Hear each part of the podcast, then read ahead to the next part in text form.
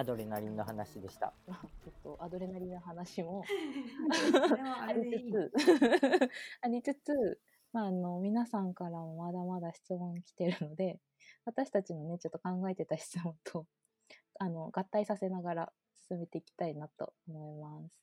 はーい。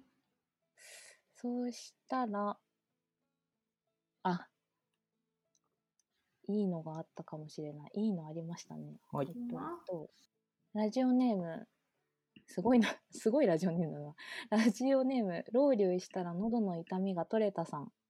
すごいじゃん。あ タカさんに教えてあげてよ。本当、喉が痛いタカさんに教えロウて。リュウさん。ロウリュウ。ロウリュはサウナの、フィンランドサウナやな。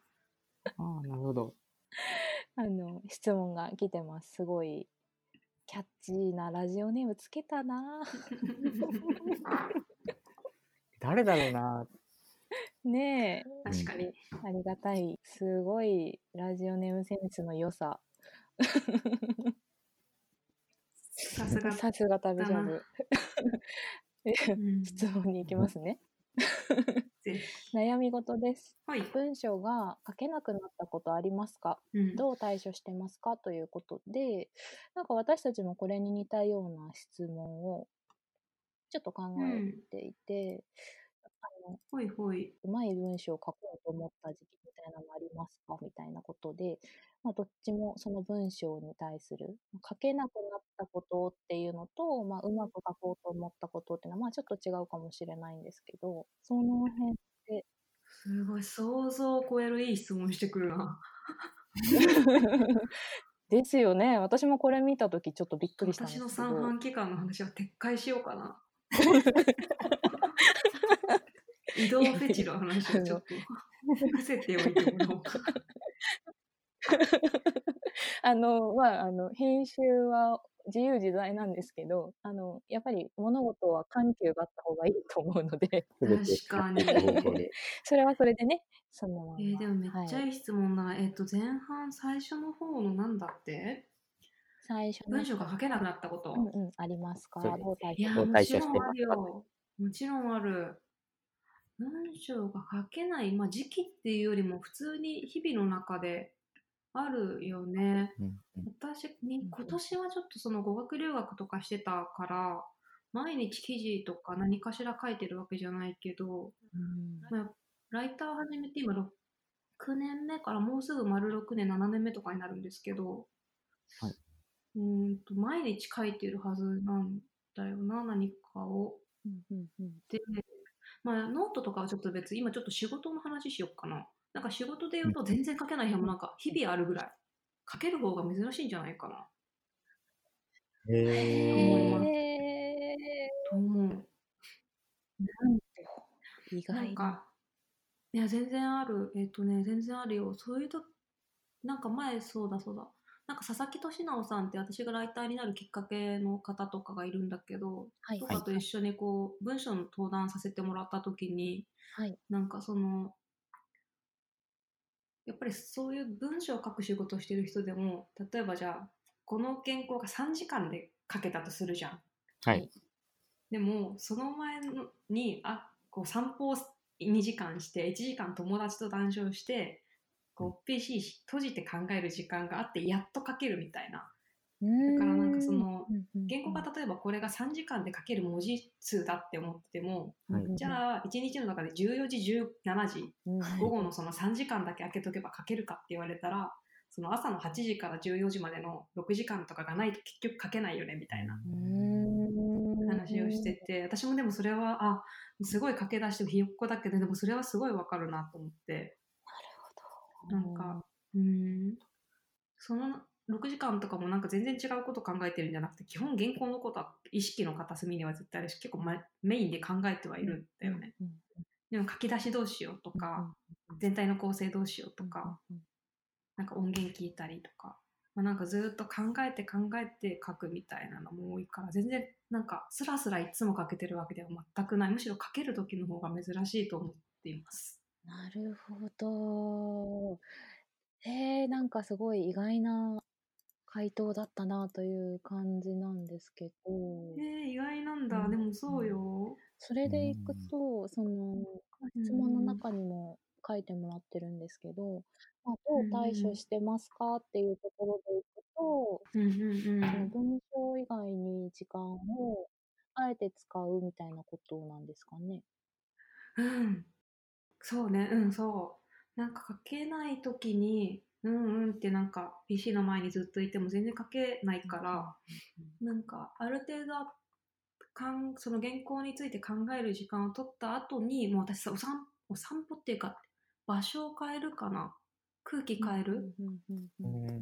で、なんかタイトルとか冒頭の文章とか私歩いてる時に決まることが一番多いかな。PC の前じゃない気がする。えー歩いてて、なるほど。うん。自分家から駅まで。その時メモする？ああ、あーメモする。すごいする。立ち止まって全部する。立ち止まらなくてもしちゃう時あるけど、え、それはでも日本で自分の家から最寄り駅までの歩く道のりでもそうだし、電車でももちろんそうだし、海外歩いてても全部そう。うーん。だから私の下書きはやばいよ。すごい。紙に。えっとね、一番使う下書きがね、めっちゃ地味なんだけどね、えっとね、Gmail の私下書きに書いちゃうんだよあね。あ。なるほど。なんかどんなオフラインの環境でも、なんか絶対に残ってくれるなるほど。ってて、Gmail の下書き。なるほどなうん、でも書き留めてる。ー。はあはあはあはあ。まあ、だから書けないときは、まあ、PC の前とかスマホの前で悩むときも、ノート開いて悩んでるときももちろんたくさんあるけど、うんうんなんかこう無理にこう、なんだろうな、何もすっからかんの状態で外に出たら、ただのすっからかんで楽しいお散歩してるだけだけど、はい。なんかこう、えーっと、どうなんて言ったらなんか消消化かもしくは沈殿みたいなものが必要だと思ってて、アウトプット。に。だから、いくら素材こう瓶とかの中でガーって混ぜてもこう、うんそこに素材は入ってるはずなんだけど、沈殿しなければこう、すくい取れないじゃないですか泥みたいなものとかうん、綺麗な色とかも。だからなんか、それを自分の中でこう、待つ時間も原稿を書く時間に含まれてる。と今は思ってる。えめっちゃいい話。なんです、ねこの時間？ありがたい。めちゃめちゃ今の今のだけで今のなんかもうラジオやった意味あったのではぐらいの内容に。ありました。ちなみにこれ、ちなみにこれを Slack で普段に言えばいいのかなるほどって今なってる。ちなみにあのこの時間正味8分とかなんですけど8分でいい。ここに至るまでに50分かかってるっていうまあそういうことですよね。そういうことよ。なるほどそういうことよ。あその50分がなければ今なかっがなかったら。うん、そうよ。あのいきなりこれは出てこない。今のこの私と三谷さんは今このすごい体感でそれを感じ取ったっていうそれよ。そういうことを伝えたかったのは。伊佐船長からのあのありがたき。ありがったいありがたいあのやっぱり百分は一見にしかずれから、やっぱり。そうですね今のが一見。あのまさしくこの1時間の間に1件あったっていうありましたね。ありましたねいやーすごい またこのままちょっとじゃあ文章系の話をうん。続けるとあさっきのあのそのうまく書こうと思った時期みたいなうまい文章みたいなことを意識した時期みたいなのってあります？え、めっちゃある、めっちゃある、めっちゃある。うんうんうんえっとね、すごい、思い出すのはね、えーっと、最初にノートを公開するぐらいの時はい。に、なんか公開ボタンを押すのがすごい怖くて、うーん。この私目が書いたこのはい。しょうもなさそうな文章を世の中に出していいものか、いや、いな、出すのであればきちんとしたいみたいな。はいはいあるじゃないですかいや。じゃあちょっと一回完璧っぽいけど、ちょっと一回一晩寝かせてはい明日公開しようみたいな。う ん冷静になりたいみたいな。そう。で、何回も読んで、よし、よし、これでこうよし投稿公開みたいにすごいためらってやっぱりその出すのであればきちんとした文章を世に出したいみたいな。うん。いつだろうな2014年とかじゃないですか？5年前とかノート書き始めたって。ああ、じゃあ、駆け出し、うんうん、始めた頃。そうそうですね。そうまだ前職の和製にもいなくて講談社とかにいた頃かなまだギリギリ、の時にあの公開ボタン押したんですよそのはい決死のこう、人は寝かせて。覚悟で、押した。はい。はい、でもこここれが私の魂やとそうですね。行くわけじゃん クソほどの反応もないわけよ いやもう当然のごとくいやもうだからなんかこうなんだろう自分の100%を出したところでこうなんていうの？うん。かっこつけた自分が望んでいるほどの反応はないっていう。いやー、でもなんかそのお話、実はあの、まあ旅しゃぶとかでもそうですし、うん。多分違うところとかでもその伊佐さんお話ししてくれてると思うんですけど、うんうん。なんかその、みんなでも多分それこそ、旅しゃぶ、更新部の子たちはもう慣れてるかな。でも私とか全然文章書いてないので、うん常にそんな感じですよね。うーん あの、公開ボタンを押してからもなお、え、これでよかったんだろうかみたいな、うん感じになるので、なんかその、伊佐さんがそういうやっぱり時期を超えて、今あるんだなというのをすごい親近感を持つというのとはちょっと言っていいのかどうかあれですけど。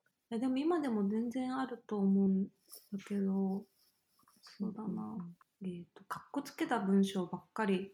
てかこう、うん。なんかこうこういう文章を書きたいっていう理想の、はい。例えばノートならノートでも、まあ、記事はそうだな仕事だからちゃんとやるけど、まあ、ノートか。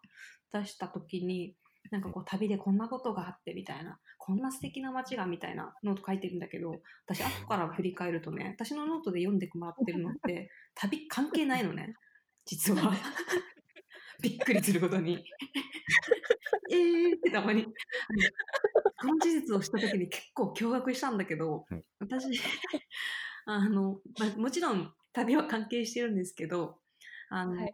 旅先の話って私、うん。国名と地名を町名をノートに入れるようにしてるんだけどあの私の定番のその国と地名が入ったノートトップ20にも入ってないぐらいなんだよね。まさかの。うん、え例えば分かりやすいところだと、まあ、泣けるほど幸せな3ヶ月間とか私のその、まあ、はい。地名入ってないけど中身は旅はもちろんあるけど例えばそうだな舞台を見るより舞台に立つ側の人生の方がいいみたいな。はい。後でちょっと謎にズームのところに投げとくんだけど。うーんとか現実を見ろという言葉の意味が変わる時とかなんかそういうなんかこう人生の こう日々の中での気づきみたいなそういうそういう方がなんかこうかっこつけたものじゃなくて自分のこう内面のトロじゃないけど思わずこう文章に出てしまった弱さみたいなかっこつけてない時の方が読んでくれる人が多いっていう事実に途中で気づいてうん。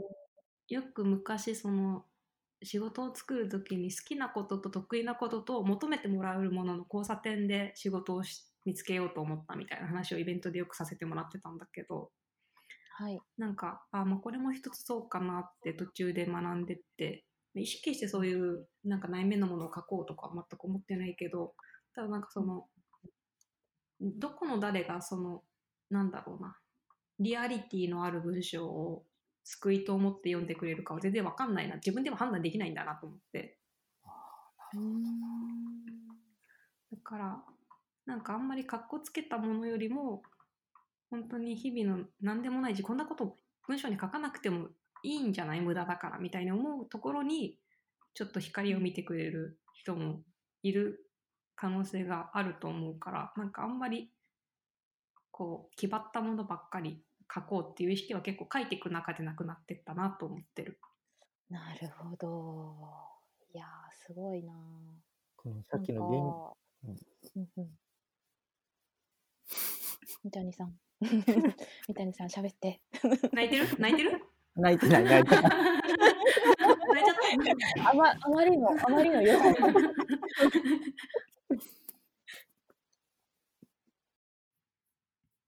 喋ってくれないんかい。ノーコメント。次の質問に行きはいます。いきます。いやーなんかえっとその今ね多分あのお話ししてくれたことが一個質問もらってる中の回答にちょっと近いかもしれないなと思うんですけど、ほうほうラジオネームえっと間違えそうだなこのラジオネーム恋するうさぎちゃん？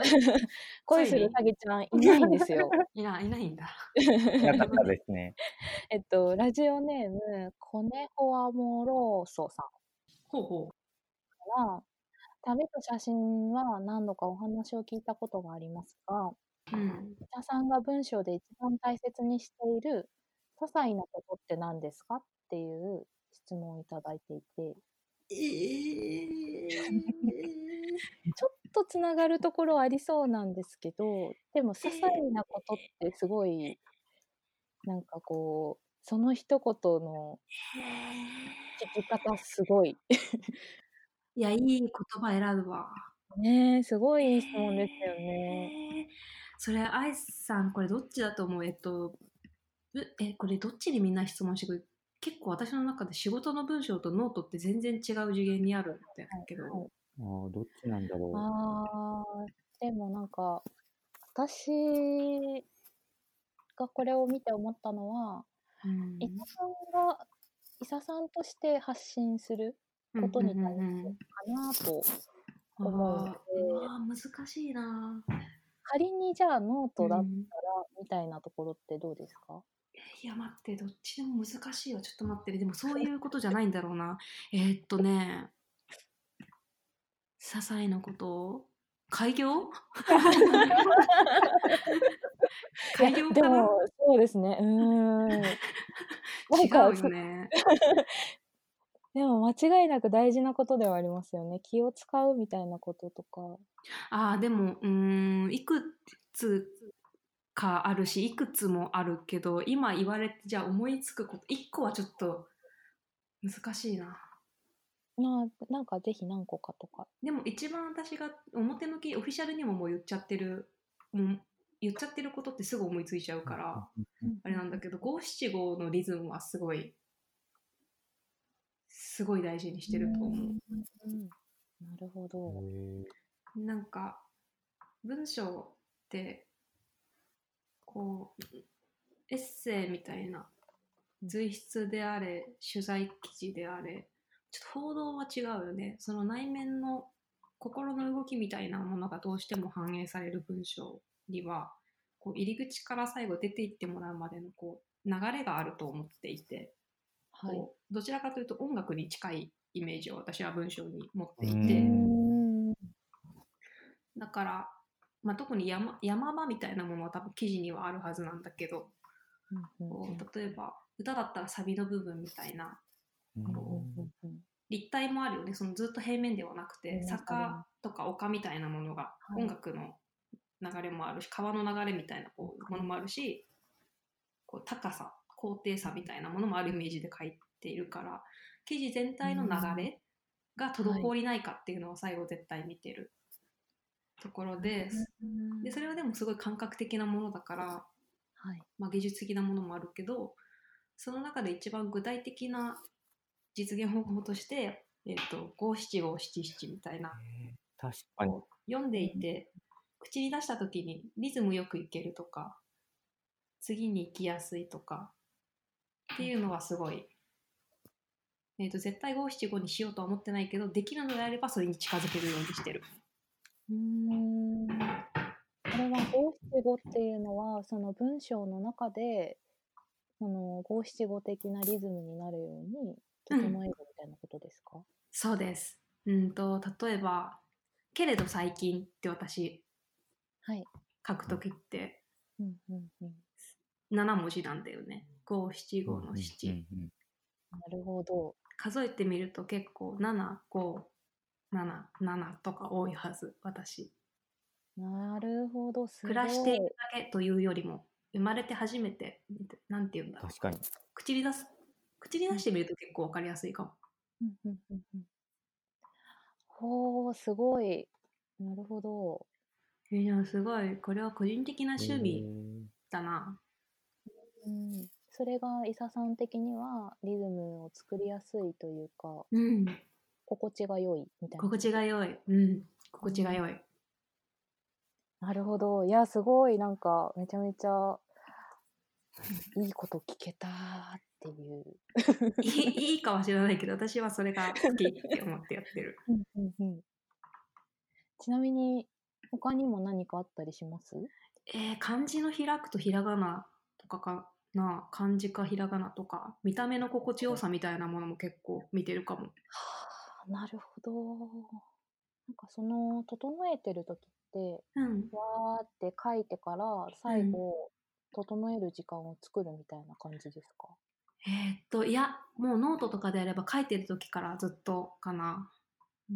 もう、私、ライターとかだけじゃなくて、やっぱ編集者の側面も一応最近やらないけど、もう一応あるから、なんか同じ、例えば楽しいとか思うとか、なんとかしてください、幸せ、小さなとかでも、同じ単語が何度も何度も出てくるものって、基本的に1記事内は同じ漢字に同じ表記に揃えるべきだっていう気持ちで生きているから、例えばこの記事は幸せは漢字ではなくてひらがなの方だって思ったら上から全部開いて書いていくっていうのなんかもうインプットされてるなるほど。みたいな。えめっちゃ細かいこういうこういう回答でいいのかな？でもなんかそういうことをでも考えながら書いてるかも。いやでもなんかその些細なっていうのはきっとそういうなんかもう習慣化されていることとかそういうことも含まれてるかなと思うのですごくあのいい回答だったのではないだろうかと私はすごい聞いていて私がすごい満足してるんですけど なるほど。さっきから。そうで 私と三谷さんの「なるほど」の回数をちょっと 後でいやめっちゃしたな。すごい地味。でもなんかそれも結局こう読む人へのなんか愛情的なところですよね。うーん。すごい大切なことだなとできてないなということを今しみじみ あとね擬音が多いよね私多分。擬音あ、擬音。擬音。うんうんうんうんうん私的にノートでは多くしてるのかなって思ってました。あ、まあノートはそうだね。好きだから多用してる気がする。うーん、なるほど。記事取材記事だとあんま使えないからさ。ふわりとか。あとずっ、ずっとじゃなくてずっとって「う」を入れたいとか。そういうのはね、取材記事だとできないから。なんかそういう、こう、崩したいことはうんノートで好きに書いてる気がします。なるほどな。いやー、ノートと伊佐さんの関係性はすごいですよね。ノートね、もうこの間ノートの人とイベントした時もうめちゃくちゃお礼言ったからね、心の底から。ノートを作ってくれて、ありがとうございます。そしたら仲良しの最初あさみが今、ね、この間お礼言った、ありがとうって。そうですね。ノートのね中、限りなく中の方に近い。はい、限りなく中の方。じゃあ、と、せっかくなので他にもらったね、質質問をねましょうかね。はい。じゃあ、えっと、文章関連の質問が一回終わったので、ですね。今度あれですかね、旅関連の質問にちょっと行きますかね。そうですね。うさぎちゃんですかね。うさぎちゃんですね。うさぎちゃんいますね。突然、えっと旅するうさぎちゃんさんからのお便りで、えーこんにちは、伊佐さんに質問です。海外で旅して旅をしていると恋しくもの恋しくなるものはありますか？私はお風呂、かっこ湯船が恋しくなります。ああ、確かに。恋するうさぎちゃんでした。はい。はいはいはいはい、確かに。お風呂はどうだね。たまにバスタブある宿選んだりするもんね、そういえば。湯船うんうん、たまに、うん、シャワーじゃなくて湯船あるところちょっと、ちょっと奮発して選んだりするたまに。うんうんうんえー、でもなんだろういやでも明確なんだよなそれ。すごいでも地味な回答だから今ちょっと表向きの回答用意しようかちょっと悩んでる。地味なやつ聞きたいですよね。はい、地味なやつが聞きたいですね。いやいやでもこれ多分結構言ってると思うんだよな。私が海外に行ってもうやっぱりこれ日本に住むしかないな帰るしかないなっていうものはえーっととろろうどん半熟卵のせ。かっこ、はい空港で食べれるやつですね。そう。彼氏。おっと？そうえー、そうすると、ちょっと違う質問にも行きたくなるな。そうですね。ところがそっち先行きたいですね。ありますよね。はいあいやいやいやいやいや。のーラジオネてっかーム。ら。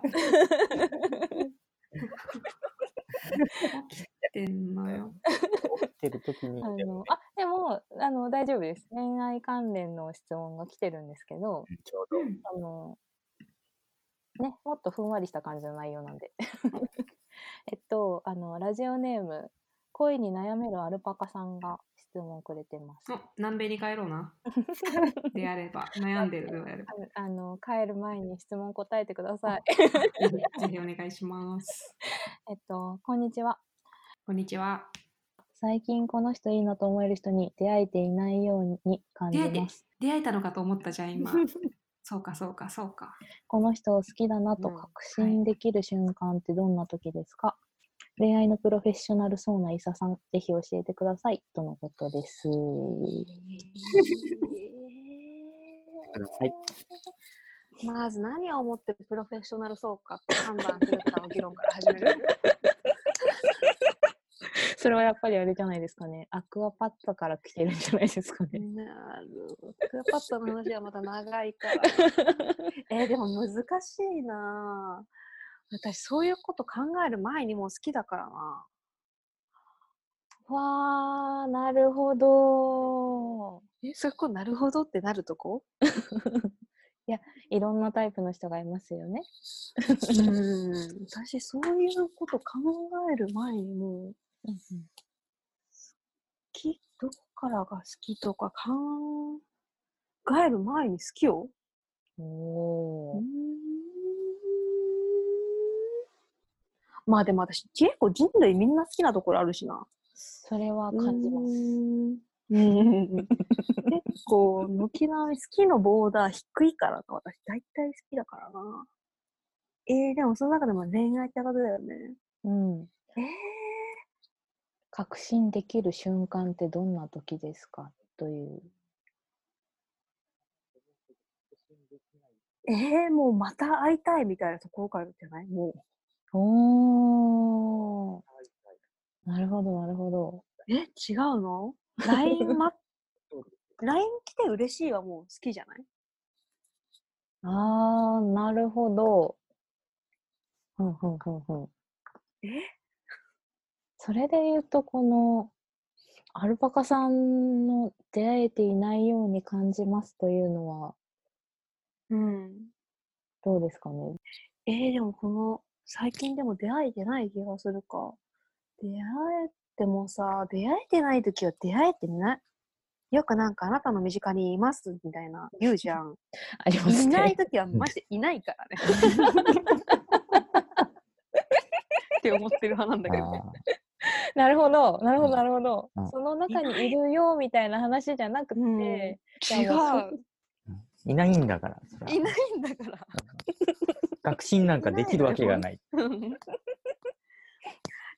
ー、でもなんか、恋愛、えー、どう、どっちなんだろう。いや、わかんない。私ちょっと恋愛体質感はあるけど、でも、あれよね、恋愛しようと思ってる時って恋愛できない説はあるよね。はーなんか探してる時いや、なんか恋愛より楽しいことで、あんまり恋愛って思ってない時の方が恋愛したりするよね。とは思ってるかも。どうなんだろう。いやいや、私が教えてほしいわ。さあ、アルパカさんも言ってますから、今。うんなるほど。えー、でもアルパカさん、そっか。いないのか。じゃあちょっとまず旅しゃぶの中から探してみるのはどう？うん、なるほど。あでも出会える数的に言うと多いはずですよね。まあ、ちょっとアルパさんカさんの性別がどちらかにちょっと寄ったりはするんだけど。確かに確かに。えー、どうなんだろう。うーん。まあ、身近な人パターンはあるけど、私恋愛多いって言われる気はするけど、確かにイメージもあると思うけど、出会いの母数半端ない気がする。うんうんうんうんうん。多分年間1000とかは合ってるじゃん。すごいけどね。そうですよね。うん。まあ、イベントとか含めたらもうちょっとだしね、多分。っ確かに。ていう、もう確率論みたいなところは、まあ、あるっちゃあるよね。絶対的な、でも、まあもうはい越えられない壁はありますよね。まあ、確かに、しかも私の場合、国籍も豊かだったりするからね。伊佐さん、伊佐さんの場合はアプローチがある国籍の、なんか、そうだね。出会った瞬間からプロポーズしてくれる国籍の人もいるからね。あの、モロッコでね、きモモロッコの話とかもびっくりしましたけど。へ えうん、モロッコ、インド、トルコとかも名前聞く前にプロポーズしてくるからね。早っ。本当に本当に、本当よ。へえだからなんか、そういう場所に行くとまたちょっとね、うん。こう自分の、こうね、自己肯定感が上がるかもしれない。確かに。あーちょっとダメだ。旅と写真と文章と以外のことに関しての答えがちょっとへっぽこすぎて、ちょっと役に立たないっていうことが分かってきた。でも旅と写真と文章とよりデートですからね。そうですね。いや、重要なのはやっぱりもう、重要なのはデートの方だからもう、そうです。ただちょっと叶え方についてはちょっとイサも学んでいる途上だから、やっぱりちょっと、ちょっと、ちょっと難易度が高い。一緒に考えようということ。アルパカさんにはちょっと出直してきますって伝えてほしいです。はい。ということでした。アルパカさん。あの、ちょっとぜひそれについては今後もみんなで語っていきましょ アルパカですと、一言。あの、あれですね。こう、ラジオの中で質問に納得いかなかった場合は、う。はい。まあでもスラックで投稿されたらちょっと分かっちゃうからな。じゃあ分かりました。ちょっと引き続き、あの、うん。コメントを、ラジオへのうん。コメントをいただいて、うん。あの、都度も、しアルパカさんだと思ったら、あの、都度伊佐さんにも、あの、ちょっとうん。また来てるんで、一緒にちょっと、ちょっとそれについてうん。話しましょうっていうことで、次回からも伊佐さんに登場していただくという。うんちょっともしくはテキストで常に答えていくか、ちょっと 続、続回答みたいなことをさせていただくわ。ちょっと納得いかない場合はちょっと追はいって同じ名前ではい。同じそうですね質問を。そうですね。あの、ラジオネームを、あの、恋に悩めるアルパカさんのまま固定していただいて、はい。随時コはい、メントもらえこの恋愛のればなと時だけは、はい、いただければ。思います。お願いします。えっと、じゃああれですね。なんか、旅関連の質問、もう一個いきましょうか。うんえっと、ラジオネーム、二重デニール大好きさん。二重デニール大好きってすごいな。薄いね。薄いね。そうだね履かなくていいから薄いね。うーん。この二重で煮るってまたね、きっと男性に伝わらない厚さですよ、これ。いや、でも、やっぱり共感はするし、やっぱ80デニールはちょっと熱いから。わかる。うん最近？三谷さん？俺も履いた？何を？俺20最近って言わなかった今。うん20デニール履かない、履かないけど、あ履かないね。の、よく聞く、あの、なん事務所の中とかで。へへーーもう私はなんか60デニールを履いているみたいああ、寒がりとかがねきて、うんはいはいはいはい。な。はい、これ私はこのまま、えー、と冬には100に100デニールまで到達するからっていう。なるほど。そんなデニール数で会話が弾むこと、そんなに あったかな？ないんですかね？いや、でも確かに、女の子というか、あの、タイツをよく人履く人たちの中では、あ、もう80でニール履く履いてしまったみたいなことあるかもしれないですね。もうズボンだなっていうね。大丈夫かな？ちょっと待ってくださいね。あの、きっと、二重でニール大好きさんはそこに そこに時間をそれそれじゃない抑えてほしかったわけではないはず。すいません、すいません。あえっとまだ読んでなかったそうそう、読んでない。ちょっと私が広げてしまった。はい、すいません。えっと、ラジオネーム二重でニール大好きさん。えっと、いつもキラキラ旅をしているイメージの伊佐さんですが、九死九死に一生だったわという経験はありましたでしょうか？ということなんですけど。いい質問だなぁ えーっと、もし私が九死に一生みたいなことに出会っていたとしたら、うん。えーあらめちゃくちゃ言ってるんじゃないでしょうか。すでに、あこんなことがあってさっていうことってことですね。ペラペラペラペラ言っていないということは？つまり？起きて。いや、ないのよね。起きないのよ、私の旅九死に一生。起きたいんだけど。いやいや、起きた違いんですう。起きないように旅しちゃってるのよね。えっ、と、えっ、と、私の友達にさ、トーマツくんっていうさ、はい。リーマントラベラーっていう、たまにスラックでも名前出すけど、あの、すごい奇跡を起こす男がいてさ、うん。まあなんか、九死に一生とかはないんだけど、まあ彼も結構なんかた、なんだろうな。結構ミラクルな出会いがあるんだけど、いや、そんなことないわ、私ってよく、よく、よくやりとりを。そんなこと、私もロス行ったけど、そんなことないわ、みたいな。東松さんといえば、あの、週末旅のね、あのサラリーマントラベラーとして有名ですけど。そっか、でも、あの、でもそうですね、私、伊佐さんのイメージとしては、すごい、あの、気をつけて、あの、旅をしているというか、えっと、その、無茶なことをしないというか、帰ってくることをすごく意識して旅をしてるのかなと結構思ってるんですけど。おー、すごい。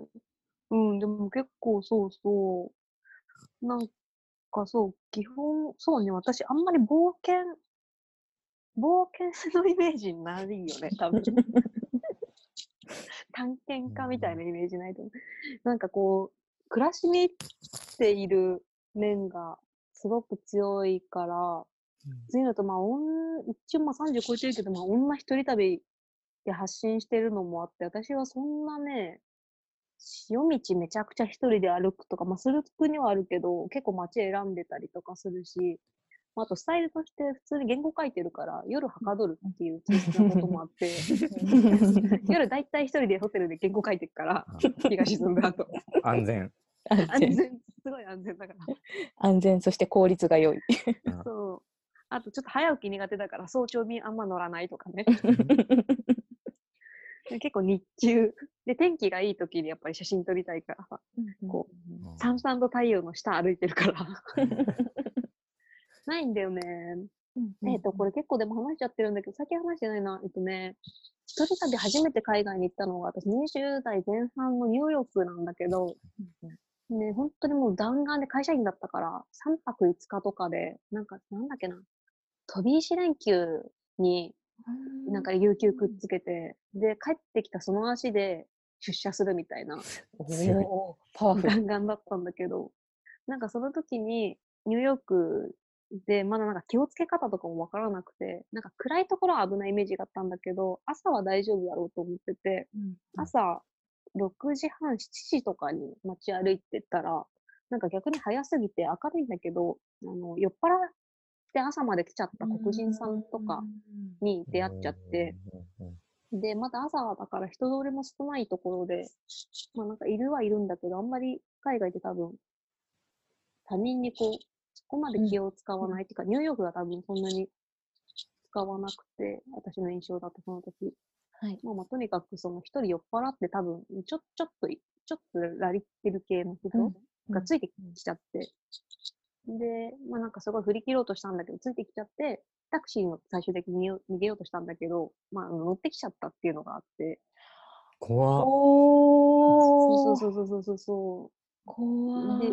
もう、もうま、ま、マジかってなって、別にそんな旅慣れてるわけでもないし。うんうんうんなんかそ、その時は、あと、イエローキャブのそのタクシーのお兄ちゃんが、多分この人知り合いじゃないなって、ちょっと変な空気だなって気づいてくれて、なんかね、こう、その30メートル、ほんとちょっと走っただけで気づいてくれて、こう止めて、前から降りてきて、私が運転手さんの後ろの席に座ってて、左側に知らない男の人がいたんだけど、こう回り込んでくれて、なんか何、何を言ったか、あの時英語も全然わかんなかったからわかんないんだけど、とにかく、なんか騙して、一回降ろしてくれて、そのまま走り去ってくれたみたいな。すごかっーい。こいい。かっこいい。タクシーのお兄さんにすごい助けてもらって、君あれ、知り合いじゃないでしょってこう、走り去った後に、まあ、知り合いだったらどうすんだっていうね。まあまあまあ、でも明らかにっていう。いや、そうそうそうそう。っていう体験があって、それが本当に旅、一人旅の最初だったから、まあ、なんかこう、気をつけなきゃいけないんだなっていうのがインプットされてて、私。うんあんまりないんだよね。だからなんか憧れてる、私の旅に出るきっかけになった、行かずに死ねるかっていう小説じゃないな、旅気候本があるんだけど、はい。なんか海外で強盗に襲われて銃を突きつけられて無一文でみたいなことはないです。安心しました。はい安心しました。本当安心です。いや、でもなんかそのね、旅に出たハプニング話題みたいなのって、すごいあのうん、傍から聞いてると、すごいなんか、あの、どうしてもこう、手に汗握るから面白く、楽しく感じちゃうんですけど、あの、ね、ぜひ無理はしないでほしいなというところもありますよね。大変申し訳ない。ちょっと楽しい話がね。いや、でも、そういう話じゃなくても、常に楽しい話は伊佐さんから聞いてるので、十分じゃないかと。で、なんか興味本位でモロッコのちょっと変な地下街についていこうとしたこととか、なんか絨毯詐欺と呼ばれるバカみたいな詐欺に引っかかろうとしてみたりとかしたことはあるよ。あえそういうことはて、全然、はい、全然ある。その絨毯はどうしたんですか？ちょっと笑って逃げた。おー、来たーと思って。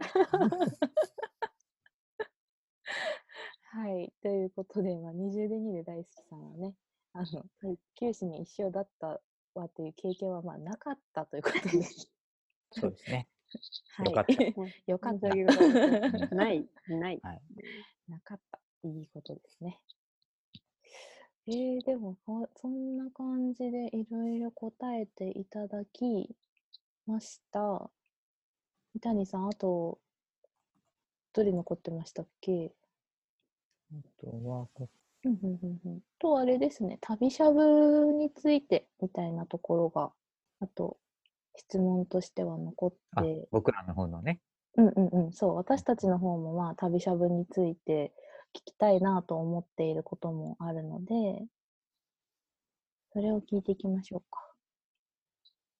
じゃあ、あれですね、なんかあの、私的にはこの質問超アナザースカイ的な感じだなと思ってるんですけど、伊佐さんにとっての旅しゃぶとは？出たアナザースカイ。そう来る。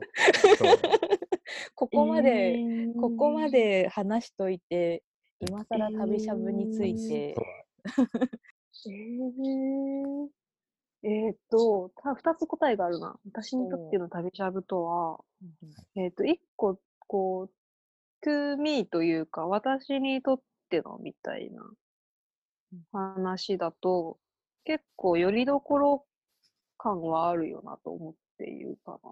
うん、ツイッターのつぶやき数が少なくなったのは、ちょっと旅しゃぶのせいなんじゃないかと思ってた。感 なるほど。はあるうんあるじゃ多分ある。あるでしょうね、それ。うん、ありそうだよね、なんか。ありありですよ感ね。ありじそうですね。登場回数段違いですもんね。うんいや段違いでしょうね。生きてるみたいなことたまに言われるしね、DM で。ツイッター。生地てます。生地旅界隈ですからね。ちょっとはい心配も。安否確うん認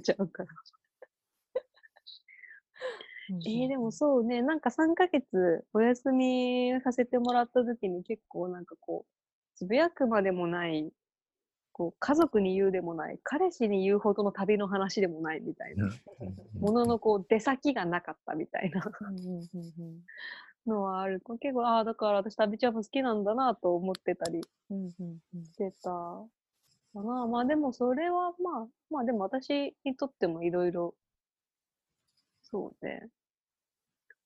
そうだな。でもそれよりなんか割と他の日、クルーへのみたいな方が今は大きいかな。うんそうだな。なんか、うーん、うーん、なんかずっといしいてほしいみたいな話じゃないんだけど、でもなんかいてくれる期間が、もしいようと思ってくれるなら、なんかその間の一個の居場所になってくれたらいいなとは思ってる。うんな。うんうんうん。うん。なるほど、なるほど。うん。あと、なんか私こういう文化を作りたいと思って始めたわけじゃないんだけど、でも確かにみんなクルーが言ってくれる通り、あんまり否定をしない場所だなとは思っていて、うんうん。なんかそれはとてもうん。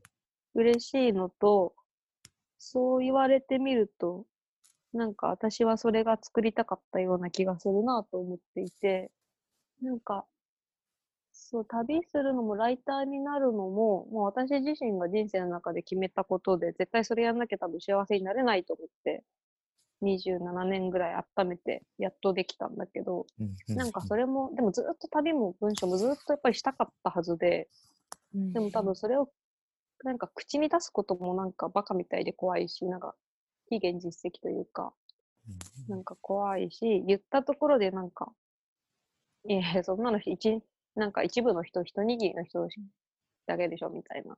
うんアイドルでもないし、みたいな。なんかそういうことも言われたりとかするじゃん、やっぱり。はい。直接的にあったような記憶はないけど、でもなんかその鼻で、なんか、あ、まあ、まあね、そういうの最、ね、憧れるよね、みたいなので終わったりとかするんじゃなくて、私がライターって多分前に進めたのって、やっぱ和声がすごい大きくて、で特にやっぱ鳥居さんっていう存在はすごい大きかったから、はい。ね、一番何が大きかったんだろうって考えたときに、本当に星の数ほど感謝してることあるんだけど、はい。なんかやりたいって口に出したときに、なんかいいねって言ってくれるから、とか、いいねって言わないまでも、こう、面白いねというか、なんだろう、否定しない？はい。うん。うん。うん。のはすごい多分支えになってくれたなって本当に実感があるから、あ私はあの時鳥居さんが私にその安心感というか、を作ってくれたみたいな場所を作りたいのかなって、本当最近この今期ぐらいからかな、前期ぐらいかな、自覚している。なるほど。うん。毎回いい話が出てくる。そうそう。あ、そうだ。なんか、それで一つ、旅しゃぶの、あの、お便りの方から、ラジオネームココナッツさんが、うん新しく旅しゃぶに入った人にもっと気軽に発言してほしいけれどどうしたらいいんだろうというコメンお便りが。トをありがとうございます、ココナッツさん。そうね。確かに。私たちも常々どうしたらいいんだろうって思ってるんですけど、ねうんねうん。今期は特にですけど、雑談うが割と盛り上がるという。え。うんあの今日寒いからあのパーカー出しましたよとか。うん確かに。そんな雑談、何の雑談だよ。そうマジの雑談。マジ雑談からこう、うんうんうんあ、一回話したことあるかなっていうとこからこう、話ができるようになったりするっていうのはあるかもしれないなうんうんとは思いますね。なんか、全然違うけど、あの、朝、朝渋さん？はいはい。と前話してた時にさ、なんかその、あれはめっちゃいいなと思った。すごい斬新すぎるんだけど、なんか部活動がすごいあるから、朝渋さんは。はいうんはいなんか入ったら絶対に何かの部活に入らされるみたいな。なるほど。なるほど。中学校みたいですね。そ うそうそうそうそうそう。何クラブにする？ななんか強制的に入るところがあるから、なんかとりあえずそこの所属から始まるから結構発言がしやすいみたいななるほど。のは聞いて、あ、なるほどね、それは確かにみたいなのは思ったけど、まあ、なんかあんま強制もしたくないしなーって思って、なーって思ってここまで来てる。うんまあね、旅しゃぶのそれがとてもいいところだともそ思うので、それはそれでいいなと思うんですけど。でも、その三谷さんが言ってくれたみたいなところは一つありますよね。本当に何でもない雑談も、とりあえず投稿してみるみたいな。投稿のね、イサのようにこう、息をするようにテキストを打ち込むタイプだとね、確かに一投稿で全然重みがこうなくなっていくんだけど、1回目の投稿とかは緊張するよ。あ本当にそうですね。スラック使い慣れてないとかのね、緊張感もきっとありますしね。あ、でも、その、一つの投稿のハードルをどんどん下げていけばいいんですよね。回数を重ねて。ちょっとみんなの宿題にしようかな、これ。でも確かね、私見たことないけど、発言率みたいなのって見れるのは見れるんだよね。だから、発言してないなっていう人を私がこう、無理に話しかけるみたいなことはできるはずなんだけど、ちょっとあんまやりたくないんだよな。うん、っていうのと、なんか、そのね、前回の旅しゃぶから、あの、とても輝いてるニコセンという言葉が、ね、そうなのよ。ニコセン大好きだよ。あるぐらい最高ですね。というところもあるので、なんかね、そんなに喋りたくない人はもちろん、うん眺めていただいてもいいなと思うんですけど、うん入りたい人がうまいこと入れる方法は、みんなでちょっと考えていきたいところですよそうね。ですね。うんうん。そうな、でも、本夏さんありがとう。それはめちゃくちゃうん考えたい。うん。まあでも、まあそうね、一回ね、まあだから自己紹介で一回ね、投稿してもらえるのは良いなとは思いつつ、うんうんうんうん。うんねえ。うーん。まあどこに行きたいみたいなのを言うのは簡単説。旅確かに。あうんうん。カフェでもいいし、うんうんうん私は今、日本橋の製品書店に行きたい。いやー、行きたい。みたいな。近場でね良い。そう意外とあの関東にいる人も多いので、行きたいっていうのが統合してね、一緒に行くとかもすごくいいですよね。では、これはみんなで随時考えて、こういうのどうっていうのがあったら、またあのお便りに送ってもらうっていう。確かに、案を募集中、アイディアを募集中でそう。集中。そうそうそう、ちょっとね、持ち越し、持ち越したいし、随時考えていきたいというところに。ちょっとそのニコ線の人にこの匿名のお便り機能を使ってこう、ニコ線なんですけど、こんなことしてくれたら話すのにみたいなのがあったら教えてほしですね。いいですそれめっね。ちゃ教えてほしいですね。ラジオネームでぜひ教えてほしい。ニコ線みたいなそうね。ラジオネームにあの2個線だけ入れてもらって、うん。ニコ線さんからのお便りをこう本当に、はい、すごく待ってます。あうんー待ってます。いやー、お付き合いいただきまして、ありがとうございました、伊佐さん。いえいえ、こちらこそ。半分寝ている終盤。ちなみに、出ていただいて、どうでしたか？いや、ちょっと確かにこれ撮ってる方が不安になるよね。分かっていただけます？この。ね、これこれちょっと撮ってる方は大丈夫か、これって。ならざるを得ないです。そうなんですよ。あの、どんどんどんどん不安になっていくという。と改善点は第2回の人に期待。あのハードルが。うん。第2回の人のハードルと私たちのハードルね。いや、でも大変、大変、ちょっと今回の私の収録は長すぎ説はあるけれど、こう、私もこのゲストで来る人の話は確かにスラックでは聞けない話が出てきそうなので、大変楽しみだなと、いい、大変楽しい企画だなと思いました。よい。いやこれあれですか？あの、引き続き、伊佐さんへのお便りはあったら送ってもらって、ぜひぜはい。ちょっと気が向いたらまた、ぜひ出てください。うん。ぜひ。ぜひ、ぜひ帰るとする。ね、嬉しいです。はい。ちょっとあの1回っていう枠じゃなくてね、あの伊佐さんが質問に答えてくれるコーナーみたいなあのもそうですね。うん。ね、あったらすごく大変良い。なと思うのでね。ううんん枠組なんか、さすが、うん旅しゃぶのクルーみたいな、こっちがうなる質問めっちゃあった。うん素晴らしい視点だな。いや、割とギリギリに質問募集したのに、みんなちゃんと、ちゃんとした質問を返してくれて、ありがたいなという。いやー、というわけで、そろそろ。そろそろ終了のお時間ですね。いい加減。い や、本当に今回も最後までね、聞いてくださった方いたら本当にありがとうございました。ありがとうございます。もう彼氏候補だわ。彼氏候補、すごい何人もいる、何人もいたらどうしよう。いや、何人もいてほしい。希望としては。